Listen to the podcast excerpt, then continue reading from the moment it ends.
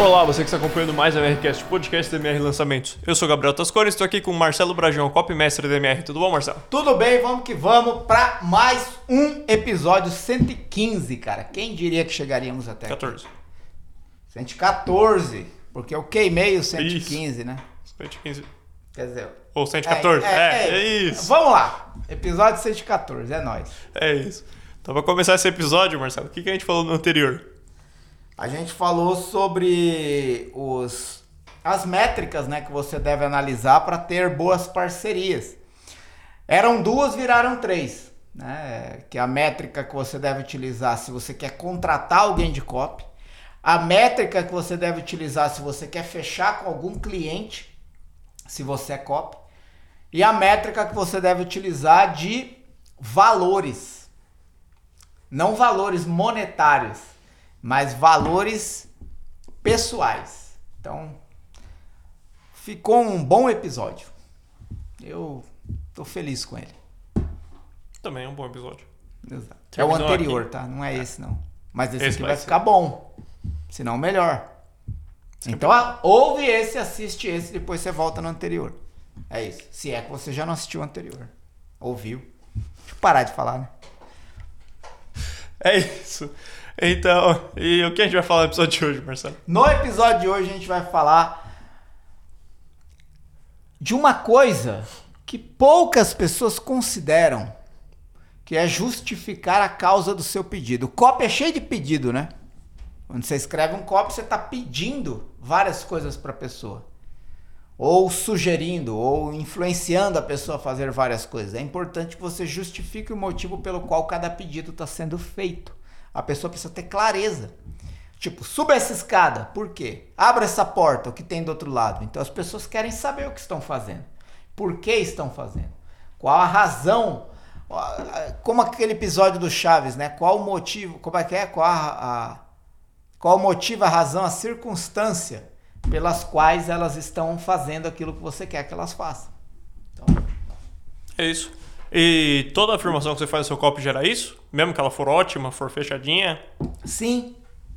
Porque não importa o quão bom é o que você está dizendo para a pessoa. A pessoa precisa compreender com clareza que aquilo é bom para ela, não para você. É bom para ela, não para o especialista. É bom para ela, não para a empresa. Então a pessoa precisa ver ganho em tudo que ela faz. Você é assim, eu sou assim.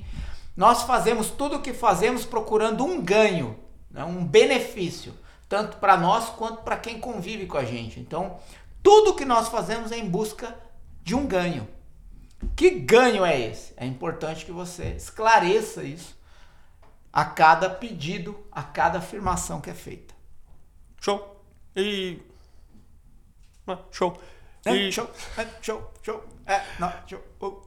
E se você não justificar o que acontece, a pessoa sai do seu copo, ela só fica mais ah, receosa? Como é, é, que é? Eu, eu, acho assim, é, é, qualquer afirmação que eu faça é, não é escrita em pedra, né? Tipo, não é uma coisa assim, se você fizer isso vai dar muito certo, se você não fizer isso vai dar muito errado.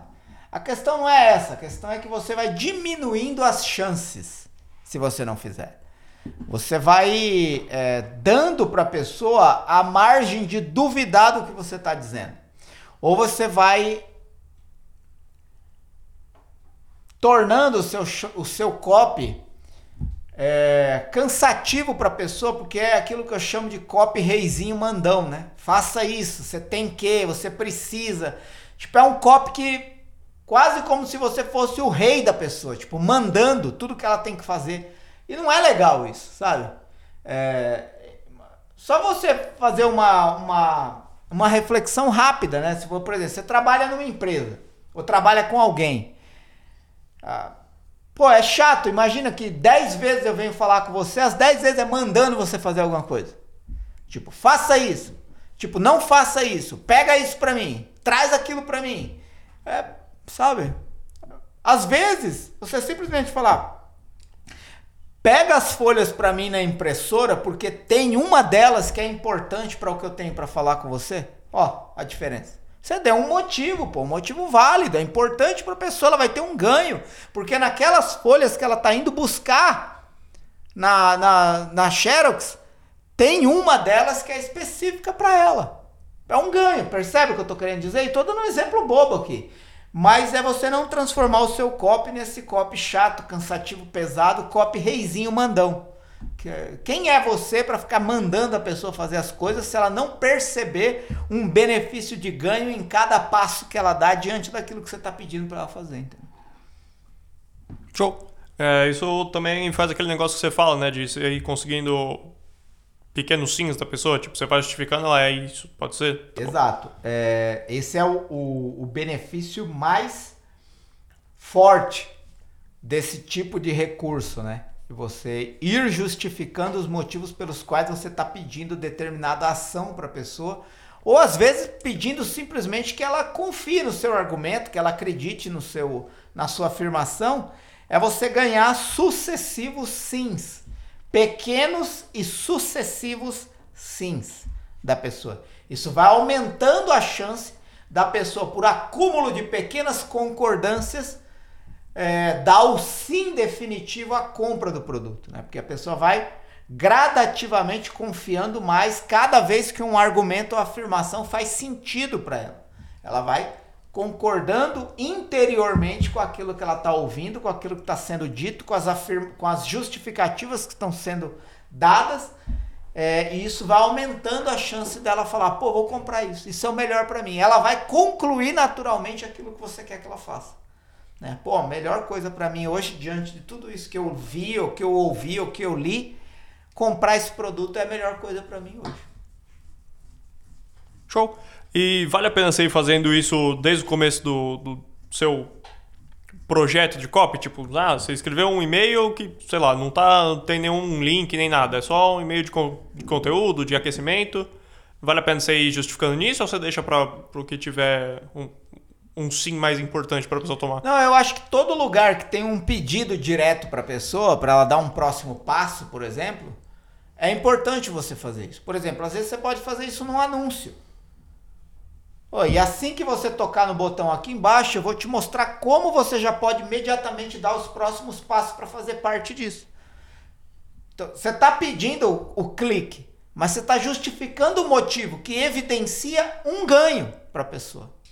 Aí ela chega na página de captura. Aí você complementa a informação do anúncio dizendo exatamente qual tipo de resultado ela pode esperar desde que ela coloque o nome e e-mail aqui, porque aí ela vai ter acesso a todo o material que está sendo produzido. Olha mais uma vez a justificativa com benefício de ganho. Não precisa ser uma coisa extraordinária, é só uma simples justificativa. Isso é mental, as pessoas precisam disso. Como não sei se vai aparecer aqui a técnica do porquê, né? Que eu vou explicar isso. E aí a pessoa se inscreve, ela recebe um e-mail, ou um e-mail de confirmação, e-mail de boas-vindas, e-mail para entrar no grupo do WhatsApp, para seja o que for. Pô, agora que você se inscreveu, eu estou muito feliz que você está aqui. E esse e-mail é para te dar boas-vindas, mas também para pedir para você ingressar num grupo onde eu vou dar informações exclusivas que eu não vou dar por outro lugar. Olha o benefício de ganho. Tudo que eu preciso de você é que você toque nesse link para entrar no grupo agora. Percebe? São argumentações simples, mas é um é o ciclo de pedido de é, afirmação, pedido, justificativo. Faz sentido dizer isso. Aí a pessoa fez todo o processo, pronto, agora você está totalmente habilitado a receber tudo que eu preparei. Tal dia eu vou liberar o primeiro vídeo, a primeira aula, ou seja o que for, para você acompanhar. E nela eu vou revelar como, papapá, benefício de ganho. Então anota na sua agenda, porque senão você pode perder e perder pode não ser uma opção para você, porque eu não sei quanto tempo mais você consegue viver do jeito que você tá, sabendo que diante de você tem agora uma oportunidade de mudar, benefício de ganho. Tudo para quê? Para justificar a pessoa colocar na agenda dela que tal dia vai ter aula. Percebe? Então, tudo que você pede, é importante você dizer porque está pedindo. Porque senão você soa como chato. Você não manda na vida da pessoa. Você não tem direito sobre a vida dela. Para ficar mandando, faz isso, faz aquilo, faz aquilo outro. Né? Parece um pai que traumatiza filho, né?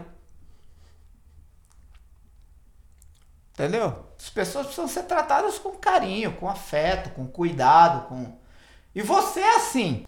Quer ver? Vou, vou, dar, vou dar um exemplo, mais um exemplo do cotidiano. Já deu um monte de cópia aqui para lançamento. Vou dar um exemplo do cotidiano. Você chega lá na Ering, eu vou na Ering muito, aí, muito não, né? Vou umas duas vezes por ano, porque aí quando eu vou já compro as coisas que vai durar pro resto do, do, do tempo. Aí você chega lá e você pede ajuda para um vendedor. Pô, onde é que tá a camiseta? Camiseta básica. Ah, tá ali. Aí a pessoa vai com você e fala, pô, eu quero duas dessa P, uma dessa aqui e tal, não sei o que, uma de manga longa, blá blá blá. Aí a, aí a pessoa tá te atendendo, né? Aí a pessoa pega tal, põe dentro de uma sacola fala assim: toma, agora vai lá pagar. Não é o jeito de tratar alguém que tá ali para comprar. É? Você gostaria de ser tratado assim? Não é. Então por que, que você faz isso no copy? Agora clica aí no link.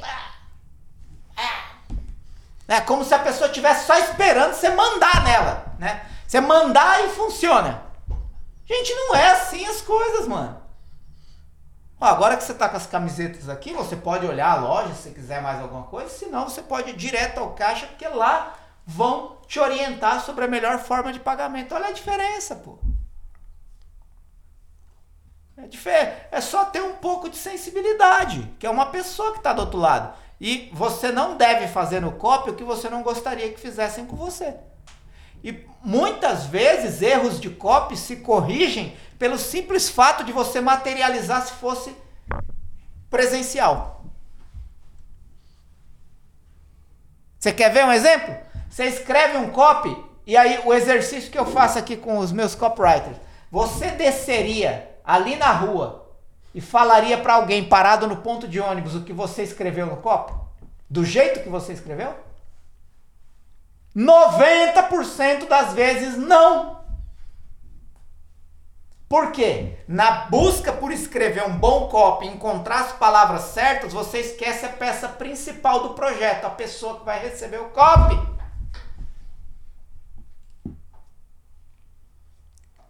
Aí escreve aquelas headlines que parecem um espetáculo de palavras mirabolantes. Aí você fala assim: desce ali na rua e fala isso para a primeira pessoa que você encontrar. Pô, se fosse bom mesmo, você falaria. Mas às vezes não tem a sensibilidade de uma conversa com pessoas. É só um texto colocado ali. Então, muitos erros você corrige assim, pô, se isso aqui fosse, se eu tivesse na frente de uma pessoa, era isso que eu diria? Seria isso que eu diria? Muitas pessoas perguntam por, nossa, Marcelo, qual é o seu segredo para ter bons resultados em copy? É pensar na pessoa para quem eu estou escrevendo, só isso. A mesa de bar, né? É. Mais nada, eu só penso nisso. Se eu tivesse sentado agora com a pessoa que vai receber o meu copy, seja ela homem, mulher, tal idade, tal idade, qual lugar, se eu tivesse sentado com ela aqui agora, a gente tivesse compartilhando um café, um lanche, uma cerveja, como eu falaria isso para essa pessoa? Não tem técnica, não tem regra, não tem método. É simplesmente a melhor forma de falar alguma coisa para uma pessoa. Depois disso, aí sim vem uma estrutura, um método, um sistema funcional para a execução disso. Porque copy não é simplesmente uma conversa de mesa de bar mas é uma conversa de mesa de bar com argumentos persuasivos que influenciam a pessoa a fazer aquilo que eu quero que ela faça. Se você lembrar disso, você vai ter grande êxito também. Mas nada começa pela técnica, pelo método, pelo sistema de escrever copy. Começa pela pessoa. Como eu diria isso para a pessoa? Eu diria isso assim. Agora, como usando a técnica, o método, o sistema, a estrutura de copy, eu posso organizar isso de uma forma persuasiva? É assim que funcionam as coisas. É assim que eu faço. Né? Foi assim que eu cheguei até aqui. É o único jeito? Não, porque muitas pessoas fazendo diferente chegaram em lugares tão grandes ou maiores do que os que eu estou hoje. Mas esse funciona e funciona bem, me deixa feliz, eu durmo em paz. E é isso que vale. Vai. Show. É, agora tem alguns recursos que você pode usar para justificar. Vamos entrar neles? Uhum. O primeiro deles é o que você falou, é o porquê. Isso daqui é, é, incrível.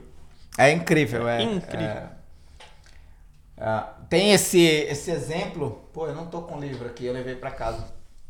no livro As Armas da Persuasão, Robert Cialdini traz esse estudo da é, Shena Yangar, que é uma, uma pesquisadora, né? Ela é uma pesquisadora do comportamento humano. E, na verdade, não. Não, confundi tudo as bolas. Desculpa, foi mal. É, não é da China. Da China é o. Ah, É o, O é o paradoxo da escolha. Foi mal. Recapitulando.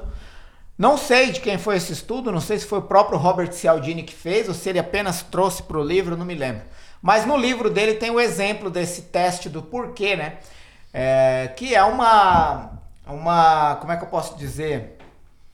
Uma necessidade mental que as pessoas têm de justificativa dos motivos pelos quais elas estão sendo pedidas, né? Por que que alguma coisa está sendo pedida a elas. E aí o teste é, provavelmente você já conhece, muito famoso, da fila de Xerox, né? Claro que Xerox é o nome de uma marca, né? A gente fala Xerox porque se convencionou dizer que toda máquina de copy é uma máquina de Xerox. Mas na verdade é uma fila na copiadora. E aí chegava lá uma pessoa e falava assim: é, Posso, posso passar na sua frente para tirar cópias? Não, uma coisa mais ou menos assim. Simplesmente um fura-fila. E aí 60% das pessoas deixaram. Mas aí, eles fizeram outro teste. Chegou lá e falou assim: Eu posso passar na frente porque estou com pressa? Ó, por quê? É o recurso da justificativa. Por quê e qual é a justificativa? Estou com pressa. Você nunca sabe por que uma pessoa está com pressa. Pode ser um motivo muito válido. Uma pessoa no hospital tem que pegar o filho na escola, enfim, está atrasado para entregar um documento. Então, às vezes, você falar assim, pô, posso passar porque eu tô com pressa? É uma justificativa válida, porque abre uma série de interpretações do que a pessoa está vivendo no momento. Aí passou de 60% de pessoas que simplesmente pediram para furar a fila, foi para 94%. Justificativa. Só que aí eles queriam testar se aquilo funcionava só quando era uma justificativa válida ou se para qualquer tipo de justificativa, mesmo uma justificativa irracional, também funcionaria. E aí fizeram outro teste. Chegaram na fila, falaram assim: Posso passar na frente porque eu tenho que tirar cópias? Que raio de pessoa tá parada na fila da copiadora e não tem que tirar cópias? É uma justificativa inválida. Porque todos estão na mesma condição. Só que o cérebro da pessoa não consegue decodificar esses detalhes. E aí 93% das pessoas permitiram. Então, o que passou a predominar? Que o porquê é mais poderoso do que vem em seguida. Não importa a justificativa que você dê, desde que você dê uma. O cérebro tende a assimilar aquilo como uma justificativa, da qual eu tenho necessidade para entender o motivo pelo qual eu devo ceder ao que você está pedindo. Quer ver um exemplo? Levanta porque eu quero falar com você. Aí a pessoa vai e levanta. Mas você não podia falar com ela sentado? A pessoa não percebe os detalhes. Mas o comando que eu dei, levanta, porque eu quero falar com você, porque eu quero falar com você, é a justificativa que o cérebro captura e entende. Faz sentido eu fazer isso, porque ele deu uma justificativa. Então eu vou levantar. Só fala se levanta, a pessoa vai perguntar por quê. Percebeu? É aí que está o ponto. Então, o porquê é muito importante em copy. Então, tudo que você fala, você pode seguir de um porquê. Se inscreve aqui porque em seguida. Ó, coloca o seu nome e e-mail aqui porque depois. Olha, eu tô fazendo desse jeito porque é assim. Ó, tudo que eu preciso é que você faça isso porque de... você entendeu? Você vai dando sucessivas justificativas para cada pedido que você faz em cada fase do lançamento. É simples. E sabe por que, que é simples? Porque você faz isso o dia inteiro, o tempo todo. Assiste esse filme porque, meu, quando você. Assiste esse filme porque, meu, quando você vê aquela.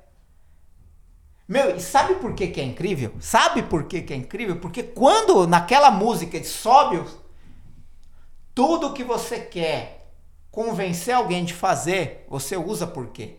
Só que às vezes você esquece de usar no copy. Porque você acha que simplesmente dar o comando é suficiente, sem a pessoa perceber o benefício de ganho contido naquele comando que ela precisa fazer. Você vai escrever cópia e fala assim: então clica agora no link para ter acesso a tudo que não sei o que. Não, clica agora no link porque assim que você clicar você vai ter acesso a algo que tá, tá, tá. Então você vai dando, você vai transformando né, o, o, o que era, o que poderia ser simples texto em de fato uma conversa de persuasão e influência que vai conduzindo a pessoa gradativamente a concluir que o que está diante dela é a melhor coisa para a vida dela. Show. E você consegue usar esses. Como é que eu posso dizer? Esse porquê cego? Tipo, ser uma justificativa válida em copy também? Tipo, ah, toca no link porque vai ser bom para você. Toca no link porque. Eu já fiz isso. Ah, não, eu, claro que eu não posso dizer que tudo funcionou só por isso. Mas, por exemplo, eu gosto de usar um termo assim, ó. É... Quando eu libero o vídeo 3 de um lançamento, eu falo assim: Ó, eu tô liberando agora o vídeo 3, mas fique esperto, porque ele vai sair do ar nos próximos. É, é, é. Olha, eu tô liberando o vídeo 3 agora, mas ele vai sair do ar em breve, porque tal dia eu vou liberar o último vídeo. O que uma coisa impede a outra? Tipo, por que a liberação de um vídeo tem que tirar o outro do ar? Não existe uma justificativa válida.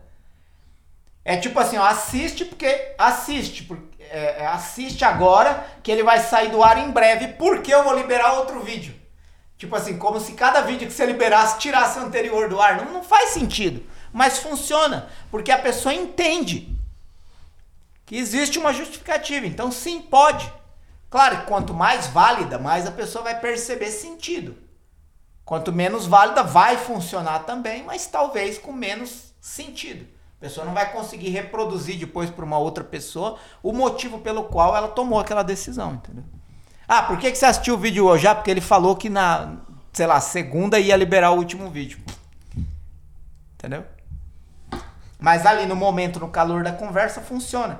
Isso é mental, tá? Não é a força da palavra, é a forma como o cérebro absorve a informação que ele está lendo ou ouvindo. Muito bom. É, a outra, outro recurso para se justificar é você usar referência e contraste. Sim. Peraí, deixa eu lembrar. Ah, tá. Referência e contraste. Para falar do seu produto é melhor que o outro quando você Sim. fala das qualidades. Olha, mais uma vez o livro Armas da Persuasão não está aqui. É, referência e contraste. Eu vou dar um exemplo do mercado imobiliário, né? Que tem no livro do Robert Cialdini, As Armas da Persuasão. Inclusive, As Armas da Persuasão foi republicado na versão 2.0, revista e ampliada. É... E lá tem um exemplo que é o seguinte: o recurso de uma imobiliária lá nos Estados Unidos era o seguinte: eles mantinham duas, uma ou duas casas no portfólio que eram casas mal cuidadas, em lugares não tão disputados, mas com valor muito elevado. O objetivo não era vender essas casas mas levar as pessoas lá, apresentar a casa, falar do valor da casa e deixar aquilo como uma comparação na cabeça da pessoa. E depois levar a pessoa numa outra casa mais bonita, numa região melhor, com um valor mais acessível. O que, que é isso? Referência e contraste. Você cria um contraste comparativo. E a referência da pessoa ancora num ponto que a próxima coisa que você mostra é absurdamente melhor do que a primeira que ela viu. Existe isso no mercado online, um exemplo famoso, que a pessoa vendia uma assinatura, um relatório econômico por, sei lá, uh, ah, 80 dólares e um outro relatório econômico por 150 dólares. Claro que eles queriam vender mais o de 150 dólares, mas eles vendiam mais o de 80 dólares. Aí, olha o que, que fizeram para aumentar o número de vendas do de 150 dólares. Eles criaram outro relatório financeiro custando os mesmos 150 dólares, mas que entregava menos do que o de 80 dólares. Então você tinha três produtos: um relatório financeiro X que entregava tanto por 80 dólares, um relatório UAU que entregava tudo por 150 dólares, e um relatório no meio que aparecia ali que entregava menos do que o de 80 pelo mesmo preço do de 150. O que que isso fez? Por contraste de comparação, a pessoa automaticamente percebia que o de 150 dólares, o, o, o terceira, a terceira opção de 150 dólares, era muito melhor do que a de 80 e a de 150. A de 150, obviamente, ninguém comprou, porque só um idiota compraria aquela opção.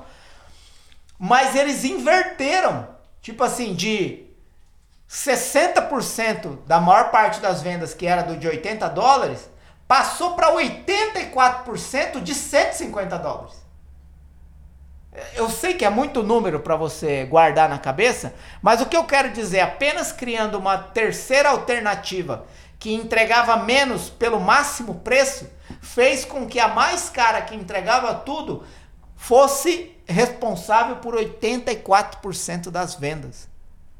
Antes eles só vendiam a mais barata, agora a maior parte das pessoas que compram compram a mais cara referência e contraste.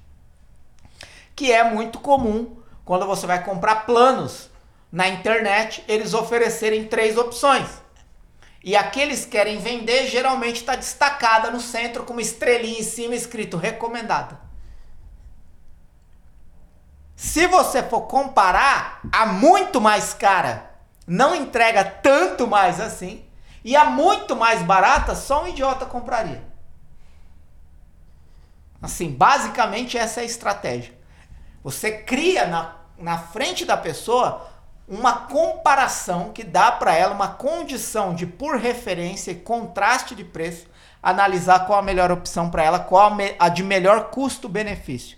Isso é a estratégia de referência e contraste. Muito bom. Uh, você acha que é válido, é útil, é Agradável? Agradável, esqueci, não me vê a palavra, mas você acha que, que é muito ruim, é muito perigoso você usar isso. É perigoso a palavra. Arriscado? Arriscado, obrigado. Você acha que é muito arriscado você usar isso para comparar seu produto com o de um concorrente, por exemplo? Mesmo que ele não for falar diretamente? Sim. Mas funciona? Funciona. É, só que eu acho que aí já deixa de ser referência e contraste. É, pode ser um contraste comparativo. Funciona, só que tem que só tomar cuidado para não ser pessoal. Por quê? Quando você fala que a sua TV é melhor do que a da concorrência, é óbvio que a única coisa que a pessoa pode esperar de você é que você fale isso. Porque, ó, você acha que alguma vez o discurso do vendedor vai ser: olha, o meu produto custa tanto. Mas o da concorrência que custa tanto é melhor. Então tem que tomar cuidado para esse tipo de referência em contraste entre produtos concorrentes não se torne algo pessoal. O que você pode dizer é, se você procurar no mercado, outras opções que entregam menos custam até 4 mil reais. E hoje você pode ter acesso à minha muito mais completa por apenas 2 mil. É uma referência e contraste, mas é sempre arriscado você fazer isso. Né? Porque a pessoa pode simplesmente dizer assim: vou, vou dar um exemplo. É, se você olhar na concorrência, você vai encontrar é, ingresso em parque de diversão por até 350 dólares. Mas aqui comigo hoje, você pode acessar o meu parque de diversão por apenas 10 dólares. Aí a pessoa para e pensa: será que ele está se comparando com a Disney?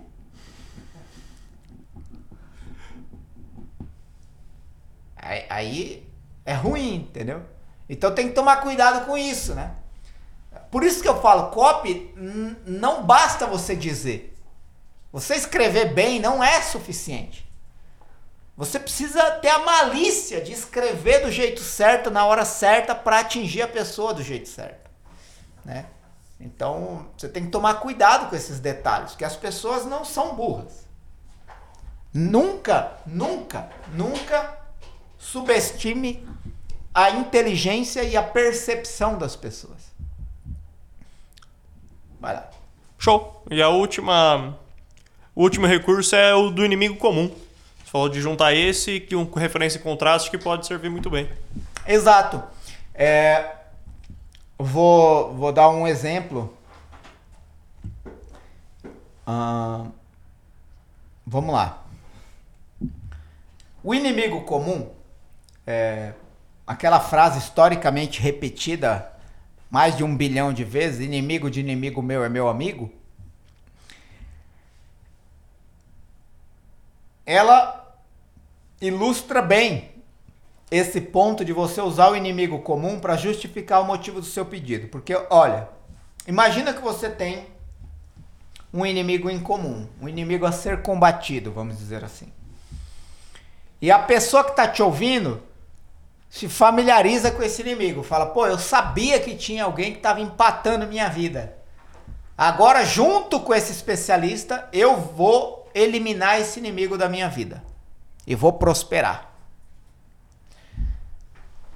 Então, o que acontece é que você está pedindo alguma coisa para a pessoa e diz assim: se você fizer isso, começa aqui o seu basta a esse inimigo que está atrasando o resultado na sua vida.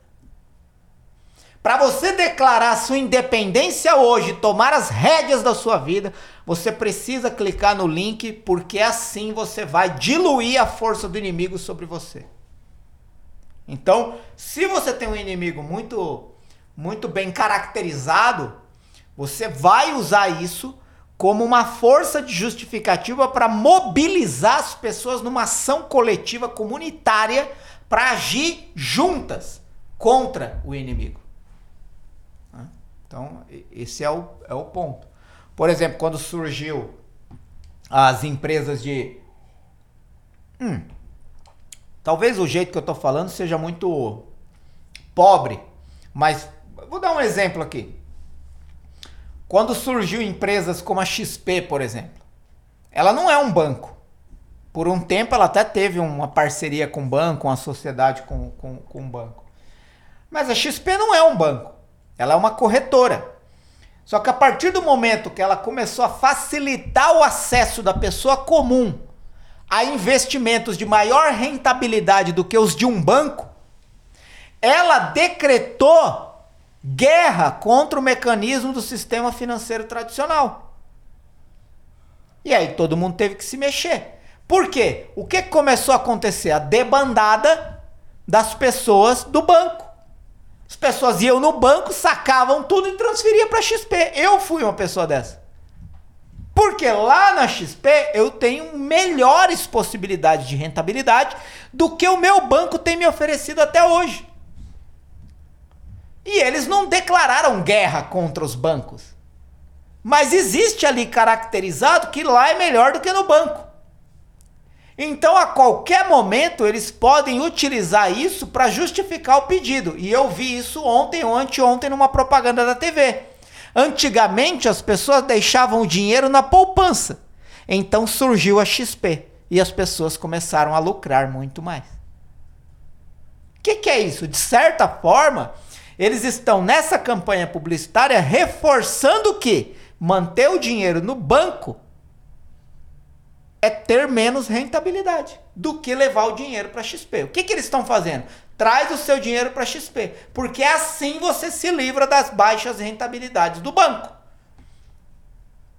De certa forma, estão usando o inimigo comum para justificar o motivo do pedido deles.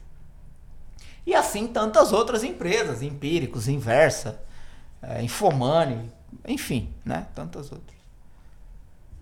Show. É, com isso a gente encerra o, os temas. Mas você quer falar um pouco do, do livro, do Torres da Persuasão 2.0? O que você achou? Você já leu ele? Não. Ah, eu, eu acho assim, é, houve ali um, um acréscimo significativo de, de né, são 100 páginas a mais, 100, cento e poucas páginas a mais. É, não houve muita alteração de conteúdo do que já havia. Houve alguma, algum aprimoramento, novos exemplos. Realmente uma revisão, né? Só que surgiu um novo estímulo, né? Que eram seis, viraram sete. Que entrou de união, unidade. E é interessante. E é um, um tema muito atual, né? O quanto a unidade, a, a coletividade, a comunidade é, ganhou poder na última década, né? E, e também aumentou o número de, de, de notas, né? É, assim, tem pessoas que leem livros e nunca leram as notas, tá tudo bem. Mas, por exemplo, nesse livro, acho que umas 70 páginas, se não mais, são notas. O que, que são notas? São detalhes aprofundados sobre o que foi citado no livro, com referências bibliográficas de estudos, pesquisas, outros livros, outros estudiosos, outros especialistas do comportamento humano. Então, isso para mim é tão rico quanto o conteúdo do livro porque ali eu vou encontrar outras referências bibliográficas de estudos e pesquisas que estão sendo feitas hoje sobre o comportamento humano que vão me ajudar a evoluir no meu conhecimento para conver... com para escrever melhores copies. Acho que esse é o ponto que eu queria citar e existe inclusive ali uma na capa já uma recomendação do Daniel Kahneman, né? E quem me conhece sabe que eu né? Sou fascinado por tudo que esse cara estudou e, e ensinou e vem ensinando ao mundo sobre comportamento humano. E ali tem uma frase do Daniel Kahneman que ele diz exatamente isso. É, Robert Cialdini conseguiu o impossível, melhorou uma obra-prima. Tipo, é, é, é um, uma baita prova né, de autoridade. Então, é, eu tô ainda na leitura, né? Tô lendo todo ele de novo, mas já li o bloco de unidade ali, então acho que vale a pena. Vale a pena o investimento. Show. Então com isso a gente encerra esse episódio de hoje. Alguma consideração final, Marcelo? Comentário? Não. Não. Não seja feliz. Seja feliz. Ah, então tá. Sempre. Então é isso. Onde você tiver, tem playlists e listas de reproduções para os outros episódios do MRCast. Vai lá, escuta todos, assiste todos. Se você tiver no YouTube, tem links importantes aqui na descrição. Imersão Copy Experience, canal Copy dele, comunidade Copy Sniper. Instagram do Marcelo. Se você tiver no Spotify ou outra plataforma de reprodução de áudio, ou você vem para esse vídeo aqui no YouTube e acessa esses links, ou você vai no Instagram dele, arroba Marcelo Bragion, que você encontra os mesmos links lá. E é isso. Muito obrigado a você que acompanhou até aqui. Até mais.